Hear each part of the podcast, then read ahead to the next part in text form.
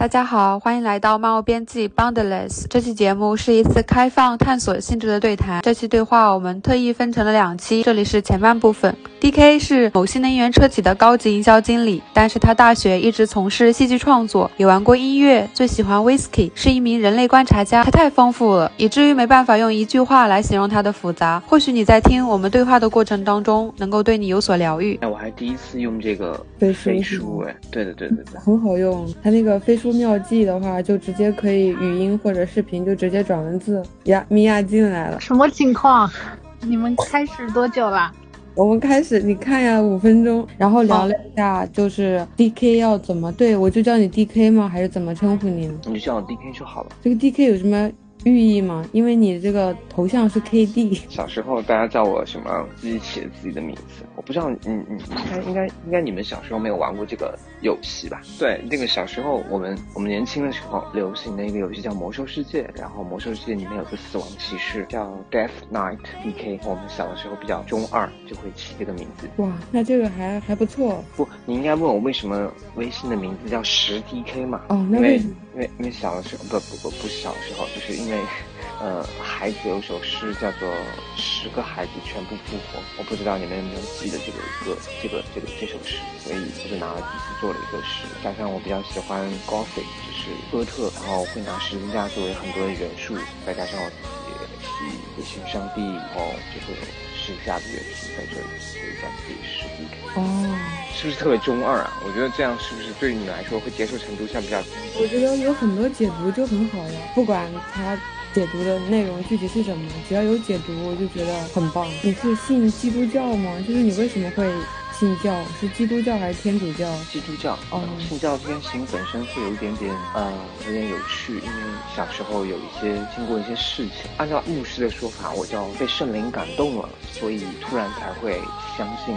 件事情就是经过了一个特别复杂、特别难过的过程。然后有一天在大学的跳蚤市场里面，就看到有人卖了一本书，然后这本书特别特别的漂亮，纸是那种金边的，然后纸张的那个材质非常非常的质量高。然后一打开，里面是一圣经，我就莫名其妙的就花五十块钱从一个同学手里把这个书买下来，然后开始一页一页的读。读完之后，就发现自己的心非常非常平静，就相当于被拯救了一样的感觉。然后开始慢慢的到教堂里去跟牧师聊天，告诉他为什么我这么难过，告诉他为什么我突然间会买了这本书，然后他就建议我每周都来听一听大家在怎么祷告的，呃做礼拜哦，差不多坚持了两年，就发现呃其实确确实实某种东西，像不管说是信仰也好，还是那种氛围也好，还是真实存在的那种基督教的说法叫圣灵也好，它确确实实让你的心变得非常的平静，叫做平安喜乐吧，所以就开始相信。哇哦，amazing！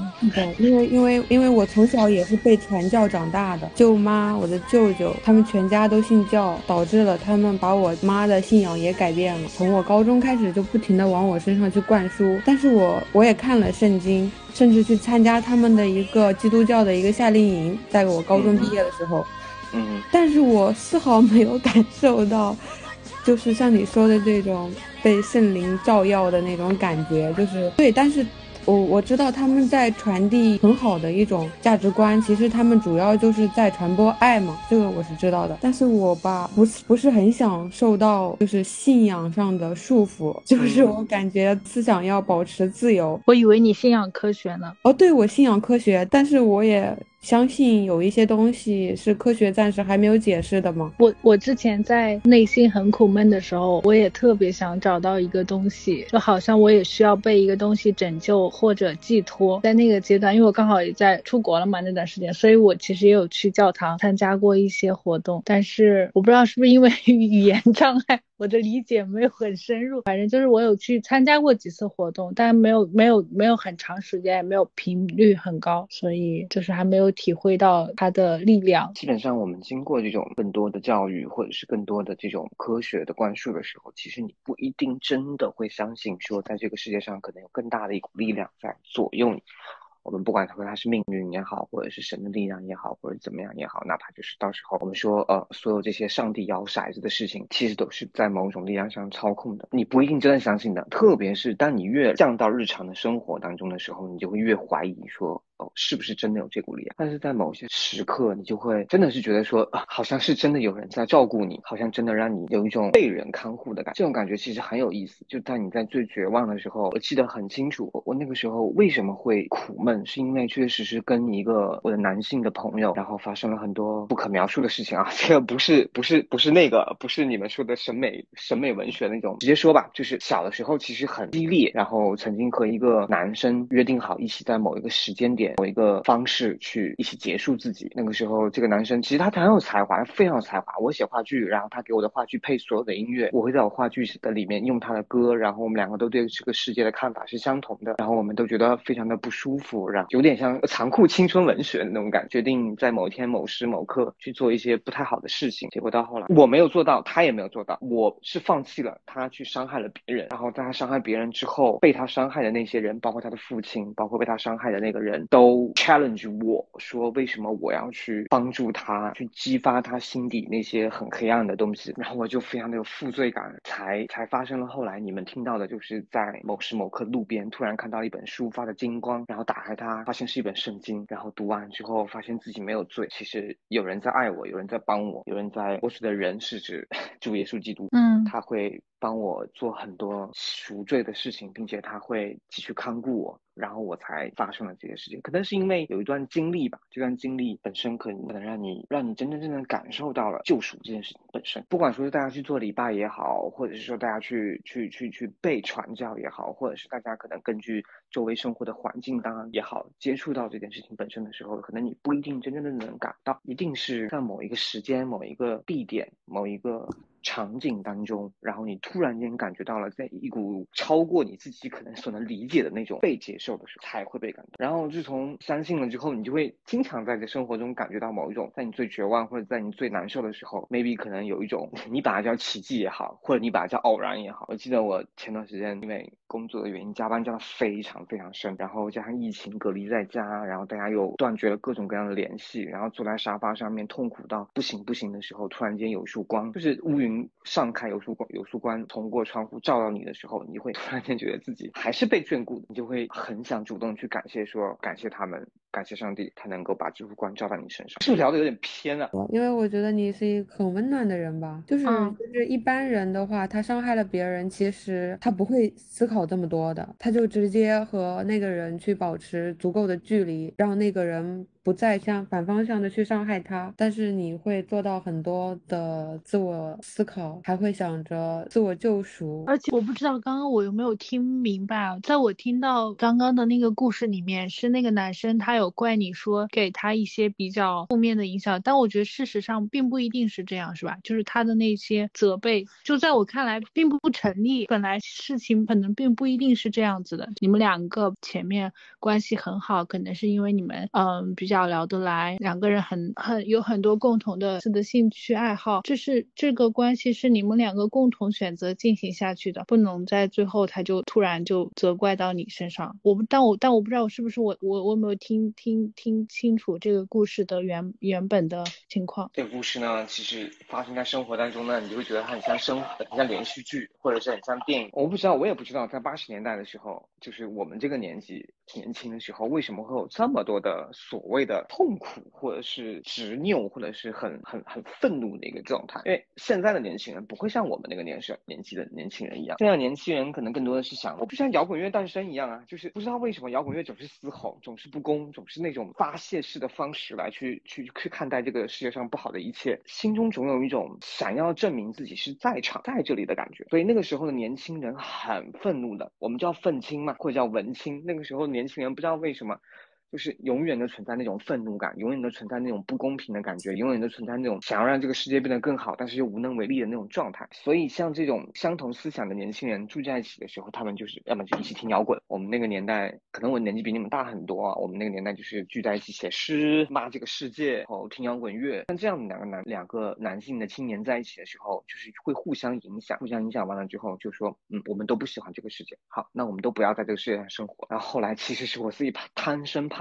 我没有在那个时间点去做到就是离开这件事情，但他去杀了一个人嘛，是他前女友的爸爸，就是一个非常痛苦的过程。我知道这件事情的时候，是在这件事情发生的第二天。因为那个时候我们约定好，我们相互发条短信。那个时候还没有 QQ、微信，我们也不流行用什么 OS。他跟我说发条短信，他跟我说走了，我说拜拜。但是那天晚上并没有等到他那条短信。第二天的时候，我等到是一个陌生的电话，是这个男孩的爸爸打给我的。他说我是他爸爸。我说我怎么了？他说杀人了。从那以后开始，就是他爸爸每天晚上都会打电话给我，要求我做两件事情。第一就是问我他儿子到底怎么了，他儿子到底出了什么事情，为什么会做出这样的事情。第二是让我去证明说他儿子。可能精神上有些问题，出庭作证，然后把这件事情从谋杀变成了另外一个状态。但是也不知道为什么，somehow 那个受伤的那个家庭，也就是他前女友，也拿到了我的电话。我每天晚上就接到了一个哭泣的女孩和一个哭泣的父亲。我大概安慰了他们有半年吧，他们基本上一直不停的在在跟我倾诉他们失去亲人和他们的痛苦。然后我就在长达半年的时间里面，一直觉得自己是这件事情的主谋。要不是我做了这些事情，要不是我。鼓动了他们，要不是我干了这一切，这件事情的悲剧本身就不会来自于我。可能你们有一个前情提要，在这样的过程当中，偶然走在路边看到了一本圣经，然后读完之后，发现自己并没有错，那种救赎感才是真的让我去相信说这世界上自有安排的道理。他好像是另外一种类型的心理咨询的角色，就是你们会说为什么会是这样？这是为什么？我一直想跟你们说聊一些关于情绪啊这些话题，是因为我其实自己总结我我和别人并。没有什么太大的不同，可能除了天生比较喜欢招惹事情之外，更多的原因是因为 empathy，就是那种共情的能力。可能也是因为我这个能力，才导致于说我特别特别喜欢去写别人的故事，或写戏剧，或者是写这种冲突感的东西。你能连接别人，就是你能连接别人的情感，你能轻易的通过别人的处境，他此时此刻，能去想象到他他有多难过，你能去共鸣他在想什么，你能去共情他的情感，就这种共鸣感觉。它是一种天生的能力，我觉得还蛮天生的能力。它也是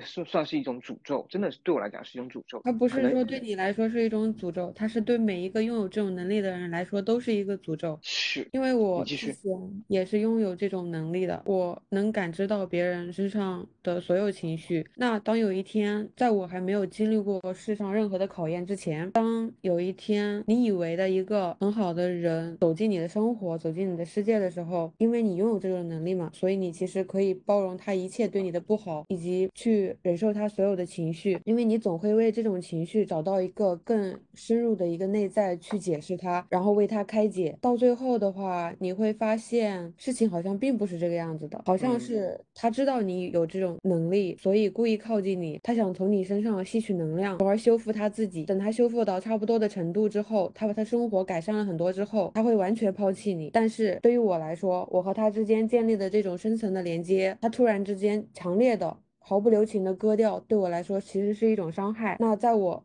最开始的时候，以为的我的这种天赋，让让我可以体验到的。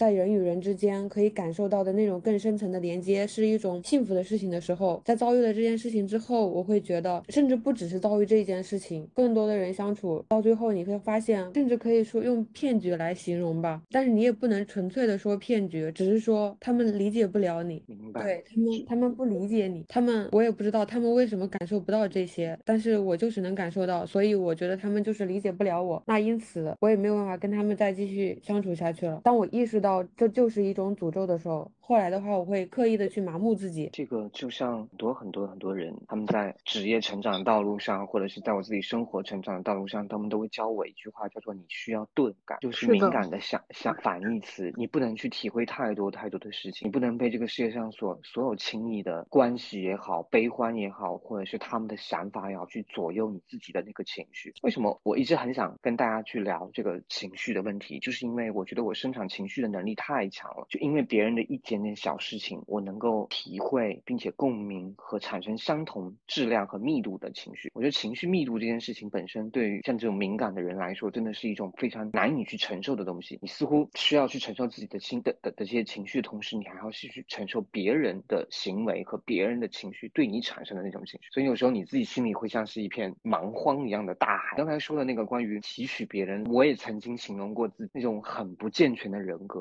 或那种很不很不完整的状态，必须得通过一种亲密的关系，从他身上去汲取某种积极的能量，才能自己让自己生活下去，或者让自己玩自己的那种状态。年轻的时候都是这样，都是混蛋，你知道吗？谁年轻的时候不是没遇到过几个混蛋？但是对不起，我自己就是那个混蛋，就是你必须你不停的要从一个阳光、积极、正能。量的好姑娘身上去得到爱，然后补完自己，伤害她，然后在这个过程当中，其实他是痛苦的，但是你是黑洞，就是就真的是黑洞，汲取了光之后，你才能补完自己。年轻的时候都会是这样，越是这样的关系，可能才越能够供给你自己吧。对，所以我后来就意识到了，共情能力并不是所有的人都需要一定的共情能力，而且我也不觉得共情能力就是我在某一段时间段，我会看到很多人，他们都一直在推崇共情能力，说你要有共情心、共情能力，要有。共情，你要懂得共情。我听到这句话，我会觉得很可笑，是因为人真的不一定非得有共情能力。当你意识到对方想要伤害你的时候，实际上就是应该要狠狠的把他们拒绝掉，而不是说用什么共情能力体会到他们的痛苦，你能为他们的行为找到更深层次的原因，你就觉得自己必须要去觉得自己。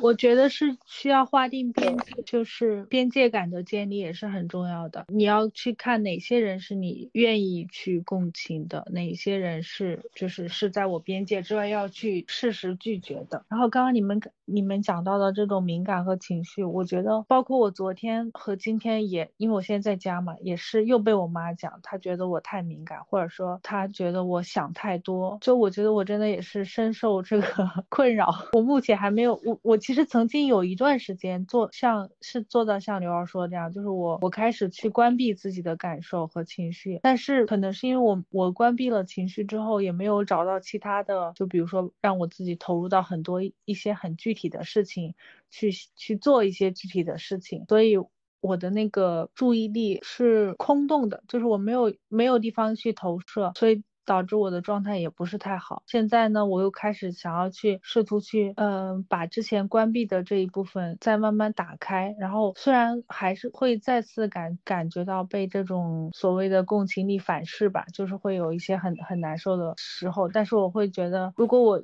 嗯，就是我就觉得它就是我身上有的一些东西。如果我硬是要去拒绝他，好像也不太对劲。对，是的，这个问题很有意思。曾经我也你聊到好多事情，就是我很想顺着这件事情去讲。首先就是所有这些有共情能力的人，他一定要需要把自己的我们我们用我们的称法叫本质力量对象化。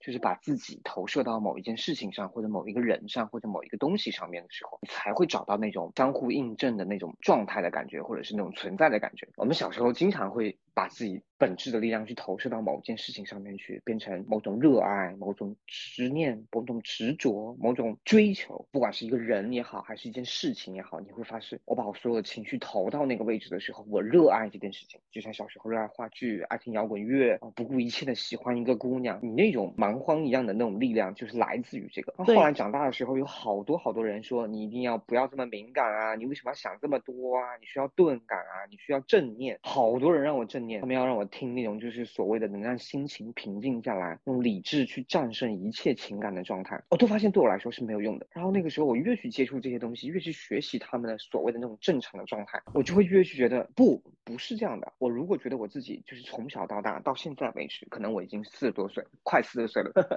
我仍然觉得我自己充满了那种热泪盈眶的感觉，就随时随地我必须得碰到某件事情，我都要把我自己的热泪盈眶表现出来，那种感觉才是我自己。就好像那个时候张亚东问那个十三幺嘛，在十三幺的时候去说，我是不是永远都会有这样的一个状态，就是可能大家所要听的那种音乐和我自己所要做的那件事情是在一个矛盾体当中，我到底应该怎么选择？然后许志远说，可能你不需要选择，就是你永远都是这种纠结和做对的状态下。才可能是你自己本身，你就这么一直这样下去，那可能才是形成你自己这一辈子的状态的感觉。这就是为什么那个时候我我我一直反复在思考，说我不需要去决定说一定要变成理智或者继续下去，而是在一个叠加的状态里面去做这件事情。我现在就是这样，我我可以理智，我现在可以非常非常好的控制自己的情绪，不去感受别人的状态，好好工作，好好生活，像一个正常人一样。然后，但是。但凡只要我愿意打开我自己，我的那种原始的蛮荒的力量，我 我不知道大家怎么形容，但我管它叫生命力。我觉得生命力本身就应该是这样的一个状态，它可能不是那种原始的动物性，但是它是那种带有意识本身的那种冲动感，永远年轻，永远热泪盈眶。嗯，是的，是的。我不知道你的那个 MBTI 人格是什么呀？D K 你的 Advocator 就是竞选者，竞选者是什么？我又忘记了，对不起。我看一下，百度一下。ENFP。香牛儿，你是什么来着？我不知道，我没测过。哦，我是 INFP，我们是很像 I 和 E 的区别就是内内向和外向。我之前有看到很多人就讲说，对于 INFP 来说是有一个黑化的过程，就前面可能是是经常摆烂，什么东西都不在乎。NFP 如何黑化，或者说变成高阶的 N F，就像你刚刚提到这种生命力，或者是对某些东西很强的感知力、冲劲儿，就是沉浸感，投入到一些事情上，你去主动把这种充沛的专注力投入到什么事情上，投入到一些比较正面的事情上，它就能让你 状态会变得比较好。就像我记得之前在刚初高中的时候，我没有看过什么心流相关的东西，但是我有回顾我之前有学习的时候，就经经常有进入心流的这种体验。我觉得这个可能也是就像我们刚刚讲的天生的能力，它的正面吧，就它不可能说只有这种不好的一面让我们觉得很痛苦，就是它的正它的好的一面可能也是这样。就在我们投入一些事情的时候，可能。我们的那种沉浸感、投入度也是会更高的。我不知道你们有没有这种感受？有的。当你去想要投入到某种东西的时候，你这种进入心流的状态其实是非常非常有意思。对，当然了，更多时候，对不起啊，我还会说一些违禁的东西。投入心流的状态，你也可以通过一些燃烧某种东西得到的状态。你说的是那个叶子？我知道，我曾经研究过那个呢。当然，所有的大多数艺术家，尤其是玩音乐的，都会很有意思。当然，这个可以，我们可以换一个其他的状态来讲这些事情，因为。如果这样的话没有办法去播出，可能在线下讨论当中，或者是以后的聊天过程中呢，可以来聊这一部分的内容。就像刚才米娅说的，共情能力不一定都是坏事。我一直把自己。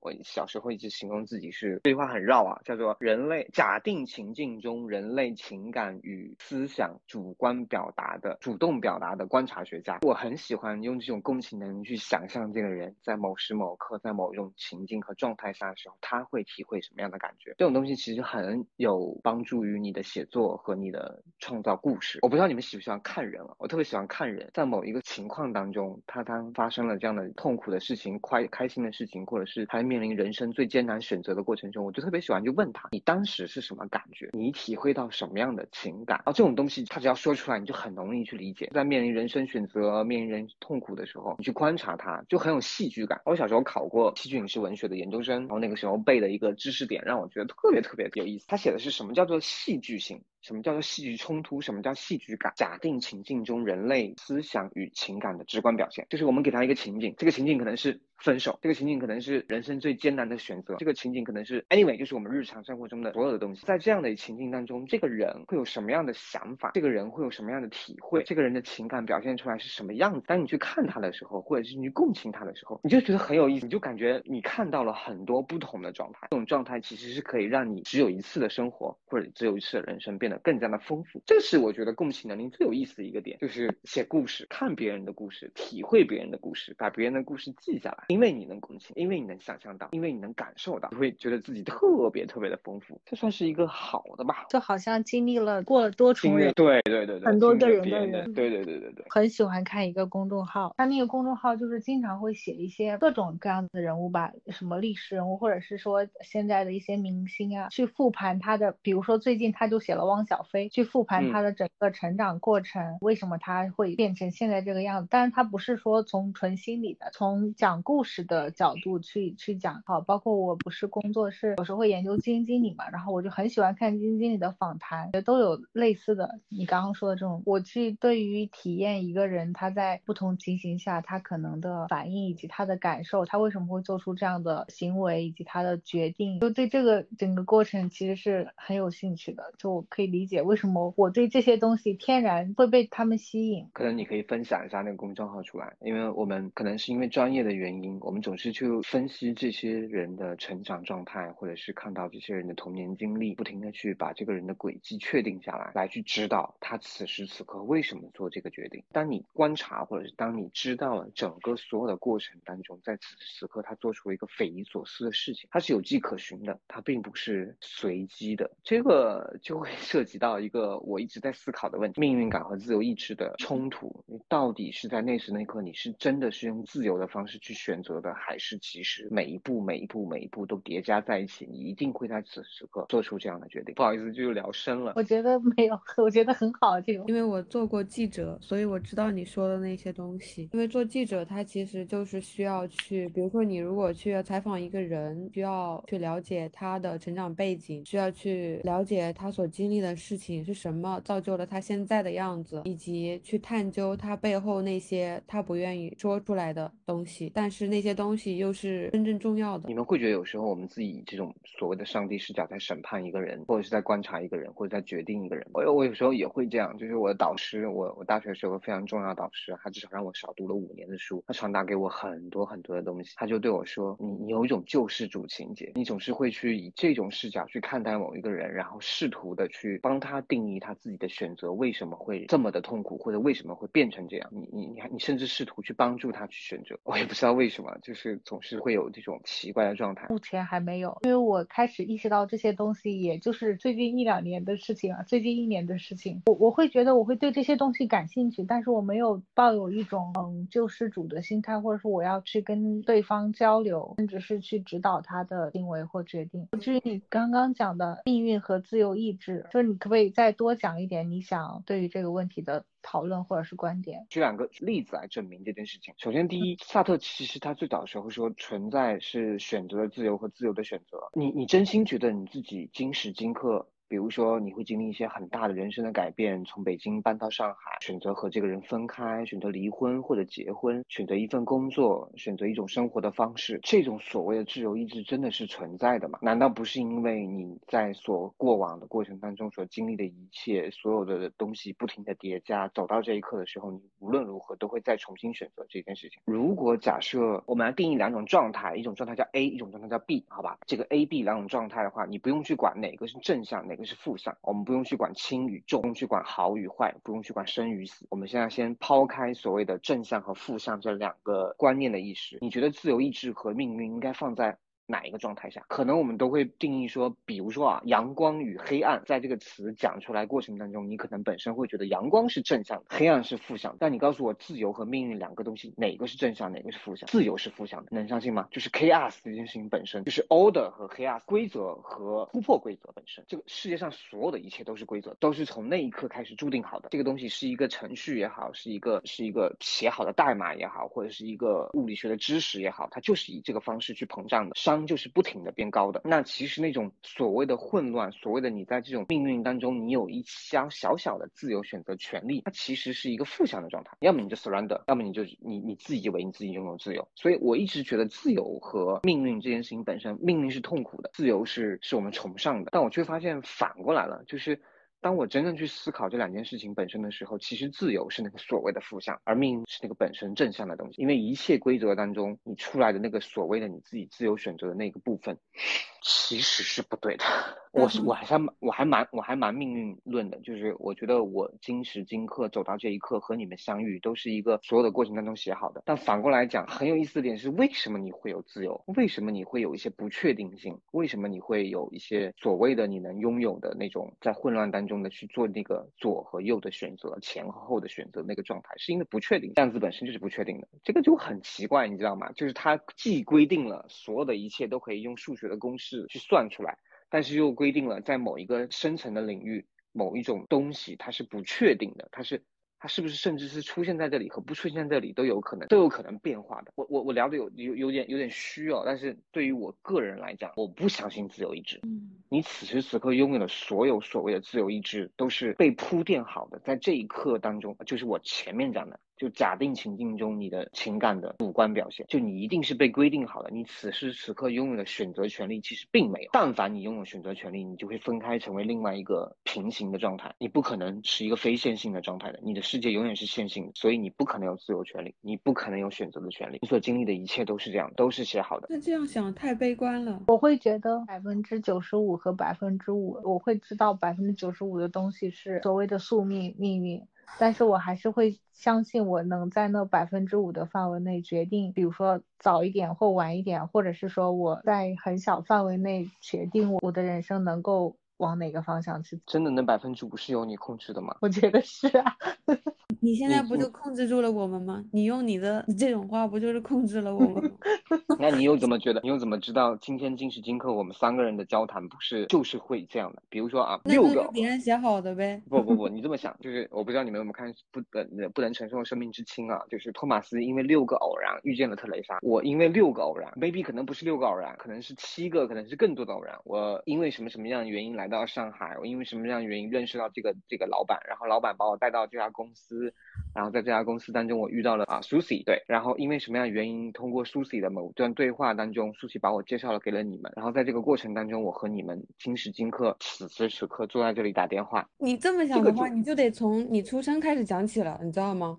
你出生开始，你是为什么会，就是为什么会产生你？对啊，这个问题我问过我爸妈，你知道吗？就为什么就就是你要生我？那我有一个问题啊，就是比如说我们的我们此时此刻这场谈话的发生，可能是很多很多个六次偶然的结果，但是我们在这次对话发生之后，我们还会不会有下次对话，或者说我们还会不会有更深的交集？这个难道不是我们自己可以决定的吗？还是你觉得他也是写在命运里面的？你要去往前看的话，这件事情就有意思。我自己仍旧永远相信的事情是在于，就是人的脚是有光的。这个光来源于什么？就是你走过这条路，你就照亮着，你可以往回看，你可以清晰的看到你来时的那个道路，因为。你的脚有光，你把来的路照亮了，但往前走永远是黑的。对，你能我们怎么走呗？对，但是你你你永远都只能摸着黑的往前走，走到前面。对呀，这就是我们自由意志的部分呀，这就是我们自由意志。我们没办法决定我们，比如说我们的出生在哪个国家、哪个家庭，然后我们过去曾经经历的这些事情，很多东西都我没办法。但是往前的这些部分，就是我们可以决定的，这就是自由意志的体现呢。你有没有想过，其实不确定性就是一种自由意志的体现呢？那他为什么不去确定呢？当一件事情确定的时候，不就没有什么可说的了吗？但是当不确定的时候，实际上就是一种自由的体现。当你去选择去做的时候，生活中还是有很多哲学可以去探索和实践的。我能接受你的说法。但是，但是如果我们再把视角从你现在的你主观的去自由选择这个视角往上看一点点的时候，你就会发现，也不是发现吧。当然，这个事情可以存在两种不同探讨的方法，两种不同的视角或者两种不同的理论。但是我自己个人觉得，如果跳脱你自己本身，你真心觉得你自己在选择吗？或者是你真心拥有那个选择？我们不要说今天我要吃面还是吃米饭这种小的选择，我们往上再看一看大的人分人生的。十字路口，你真心觉得那种大的生人生十字路口当中，你是在选择的？你说的那种大的人生路口指的是什么呢？比如说遇见一段关系和一段关系的分开，选择去国外留学，或者就选择留在国内，选择北京或者上海，选择离婚。我觉得是呀，啊，对我来，从我个人的感受来说是的，因为。呃，这个就这个当然也也涉及到，我不知道你讲这个命运是什么层面啊？就是从我个人和我身边朋友的体感来来看的话，比如说我当时选择哪个城市上学，或者选择哪个城市工作，我和我自己的想法和我家里人的想法就是始终都是有冲突的。但是我每次都选择了自己想做的那个决定。然后呢，我嗯之前有一个同学，他就是在每一次人生大的方向，包括工作的选择、城市的选择这些大的十字路口的时候，他很多。多时候都是呃遵从了家里面的想法，只有一次他遵从了自己的想法，但是他失败了，然后他当时就很伤心，他觉得说，就他失败之后，最后又还是还是去了，就相当于父母的那个选择给他做了兜底，他就还是遵从了。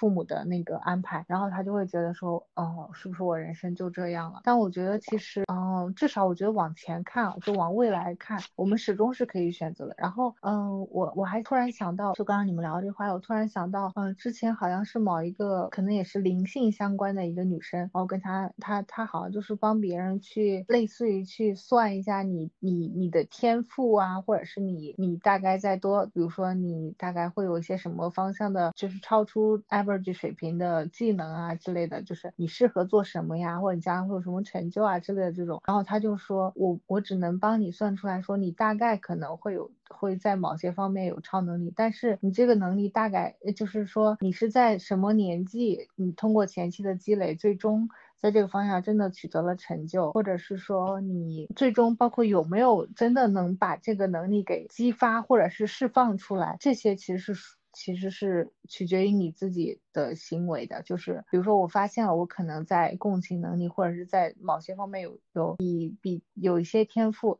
那我如果去刻意的在利用锻炼这种天赋，那可能它就能够帮助我在某些方面有更更快的成长。那如果我就一直在另外一个方向，就是一直在我不怎么擅长的方向，不怎么擅长，但是可能是社会规训下觉得比较呃认可的主流的一些方向去死磕的话，那可能就会一直很痛苦。就是人要选择自己想要的。对，就是所以我觉得还是有选择权的。就是回到最初的那个话题，就是虽然我可以理解很很。很大程度上，我我们的选择其实并不是真的有选择，但是在那么就我刚刚说，可能百分之五，我还是认为是有选择的。就至少从我个人的经历来看的话，就像我就像我前两天跟我妈说，我说我马上我要去换一个城市，然后我妈就很很烦，她她每次都很烦我出去乱跑旅行什么的，然后她然后她就讲，她说不过反正我说了你也不会听的，因为从小到大你这种决定每次。跟我说说好听一点是提前告诉我，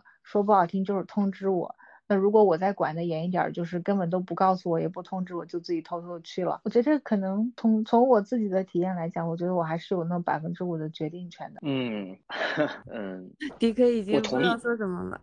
我同意，我同意你们的这个百分之五的选择权。我允许或者同意或者是支持你们拥有这百分之五的选择权的希望，就是哪怕今时今刻，如果我告诉你，对假想，就是如果假假设今时今刻，我一定告诉你说这世界上没有。这个所谓的选择权和自由意志的时候，你也不会相信我，你仍然相信自己掌握着你自己的下一个路口的左转和右转的权利，或者是没有关系。我觉得这是一件好事，这真的是一件好事。对我如果如果不这样的话，我会悲观，我会非常悲观。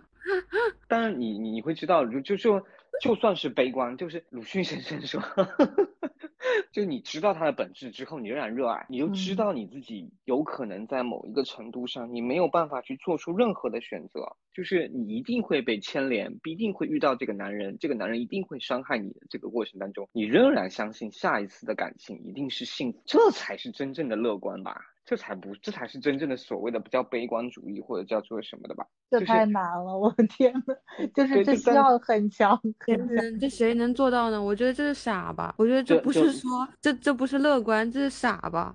你们你们也可以把它形容为 I Q 精神啊，但是至少到今时今刻的我，就是可能不知道啊，就是包括经历了这么多情况，经历了这么多事情，经历了这么多选择，选择承担了所有的结果，就是我我我我小时候和你们很像。哎，就是我仍然相信所有的一切都应该听从我自己的内心，我想要的那一刻，我想要去做的这个决定，我一定要往这个方向走。不管今天拦在我面前的是道德，还是父母，还是所有的一切，正常的人不会不会去想要自杀吧？正常人不会想要去做那种奇奇怪怪的东西吧？那你仍然觉得在此时此刻，你的内心告诉你你要去这样做，你渴望这样做。Anyway。走到这一刻，你发现你错了，但错了完之后又怎么样呢？你仍然相信下一次选择的时候，你有那百分之五的选选择权。这件事情本身是值得，我觉得是值得保留和歌颂的。就是你明明知道这个世界上所有东西不存在所谓的自由选择权，只是概率或者是命运的本身的这种状态啊。但是你仍然很高兴的说，在下一次选择的时候，你遵从你自己的内心。我天哪，这不叫悲观主义，这才叫纯粹的乐观主义，好吧？我无法接受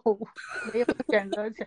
不是说我无法接受，我无法想象拥有那样子，就是有点向死而生的这种状态的自己。我觉得，如果我我我真的有一天，假设我觉我认为就是宿命论，或者是说我没有完全没有自由选择权的话，我觉得我会被击垮，就是。但我不知道击垮后会不会又长出像你刚刚说的这种真正的乐观。但是我觉得我肯定会，嗯，在很长时间内很大程度上的被击垮一段时间，会觉得没有希望。因为我我我之前最痛苦的时候，我觉得其实根本不是说我觉得我的生活过得有多痛苦或者是怎么样，我觉得最痛苦的就是失去了希望，就是我对未来没有了希望。我觉得怎么样都不会好了，活不下去了，这对我来说是最最痛苦的事情。所以你连那百分之五的 选择权。都不肯给的话，我觉得就真的活不下去了。给你，给你，给你，给你，给你。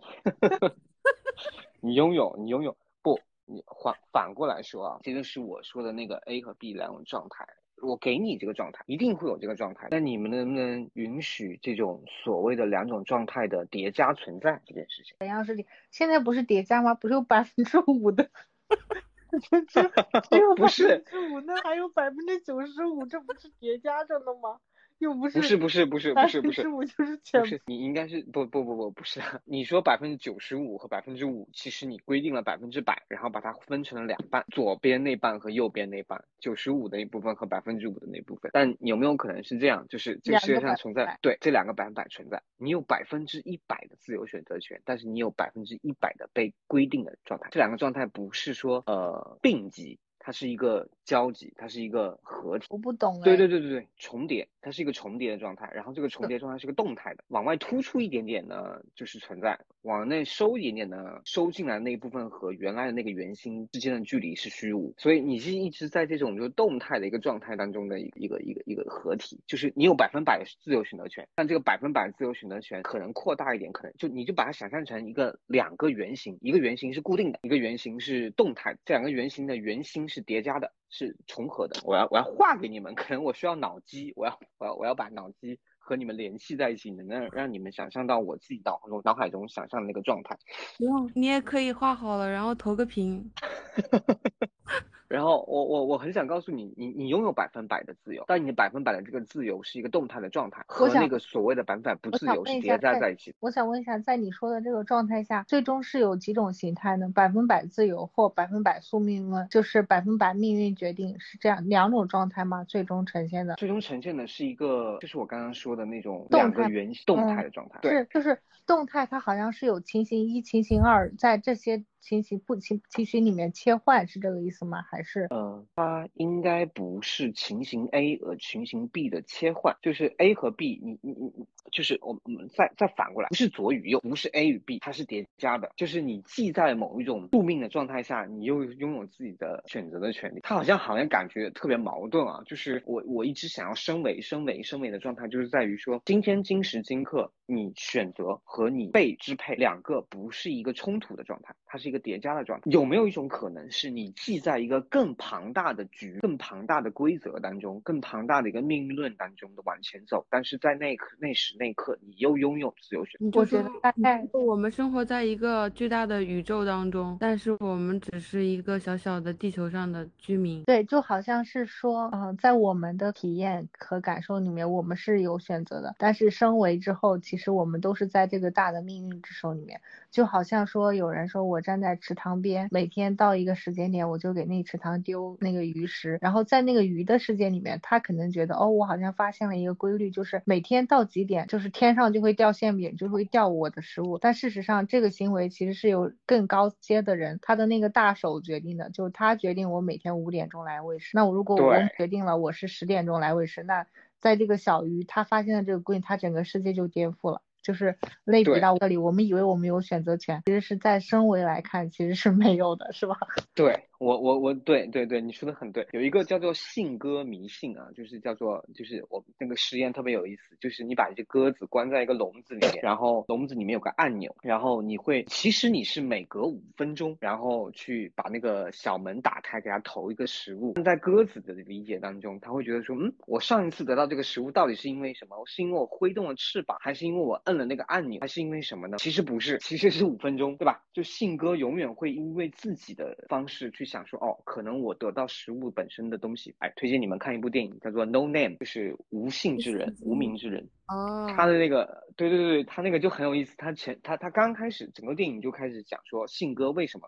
性格迷信是一个什么样的状态？就是鸽子为什么觉得自己可以得到这个食物？但其实不是的，其实 就是每隔五分钟，游戏世界里面有另外一种叫做混沌算法的一件事情，就是你写好了一个代码的规则，但这个代码的规则因为某一个 NPC 或者玩家自己做出了某一个决定之后，它会产生一条新的东西，但这个新的东西一切都还在这个算法当中。就混沌算法是一个非常可以模拟人生或者模拟这种状态的算法，玩家做出的某一个决定，任何一个。选择选择 A，选择救公主或者不救公主，选择打败这个怪兽或者不打不打败这怪兽，都会衍生出下一个算法。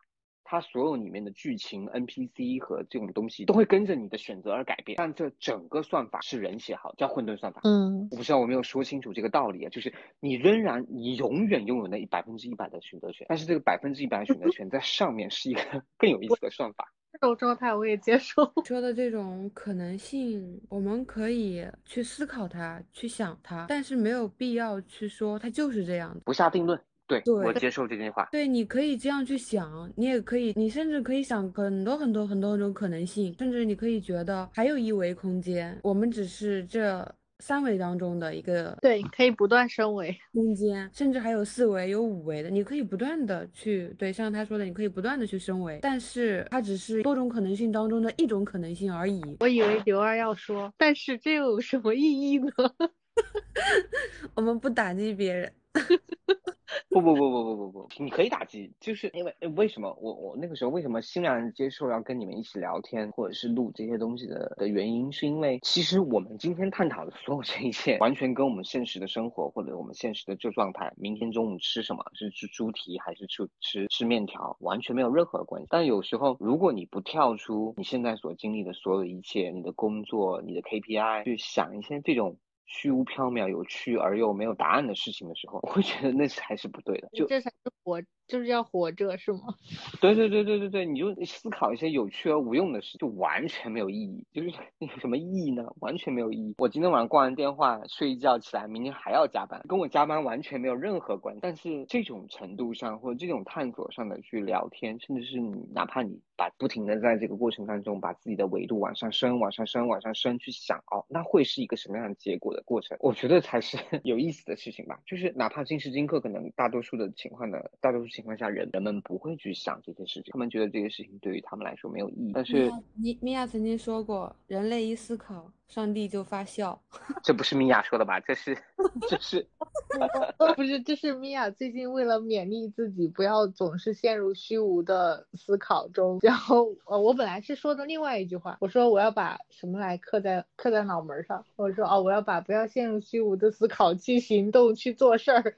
刻在脑门上，然后我就后面就引用了这么一句话，这应该是是谁说的？人类思考上帝就发笑，我忘了，迪迪迪卡尔，迪卡尔是吧？哦，对，是的，是的，是的，是他。这句话充满了对人类的讽刺。没关系，你需要这样去思考。如果你不去这样做思考，不去思考这些没意义的东西，你怎么是你自己呢？我觉得是需要把握一个平衡吧，就是这些东西的思考和现实世界的投入，时间和精力是有限的嘛。我觉得我已经是属于花了很多时间在在这些无用的思考上的人了。就我说，我说我的工作，呃，工作环境认识的人来讲，我应该是一个非常另类的人吧。就他们都考虑的是一些很现实的东西，现实且有用的东西。怎么就笑了？就是能看到白白产出的。米娅，你你需要你需要接受两种状态，就是就是又是我说的叠加的状态。你既能够去思考那些所谓的 KPI 也好啊，或者是中午吃什么也好啊，这种状态，你又要去叠加着去让你自己抽离成一个去思考这样状态的人。它可以同时存在的啊，它不是 A 与 B 的选择啊。对，既可以是一个在时间。和精力的分配上，它就是要有一个，就像我刚刚说九十五和五嘛。就我原来可能，比如说我这种虚无的选择，它它对我时间和精力的占用，影响到了我本该投入到其他事情上的一些时间，就它的比例有点大了。我觉得我要把它降降低，就我能理解你说的这两种状态，在我这个人身上它是叠加和并行的，但是它在我的时间上，他们俩必须构成加起来构成一个百分百，因为我没办法在既工作的同时又考虑又思考这些东西，就我没有办法做到同时多线程的做这两件事情。那你就训练你。这太难了，是不是很讨厌人？这句话真的，这句话没问题啊，真的没有问题啊。你没有问题，你给你给自己设了一个限制，就是你在说这句话的同时，你给自己限制了一个东西叫百分百。No，没有百分百。但我最近，我最近有，我最近比较比较喜欢牛儿之前说的，把自己。模块化就是我，我希望我做到的状态就是我在做每一件事情的时候，我都是百分百投入的。他我们聊到这个模块化的问题，是因为我们嗯，上一次录录节目请请了，也是跟另外一个女生聊天。然后呢，我就在那个聊天的过程中，我就会不断的思考说啊，要不要呃要问一些什么问题啊，或者是说我们聊的这个话题，如果作为观众听来会不会会有什么感受啊？就是会考虑很多这种场外的因素。然后刘二他们就跟我讲说，你就应该沉浸在这场谈话中。然后我觉得这个对我来说是很有很有用的，包括。我工作的时候，我觉得我就是应该百分百投入，就是全情投入到这块工作，就这个这个这个角色和这件事情。所以你说的这种叠加的状态，让我训练这太难了。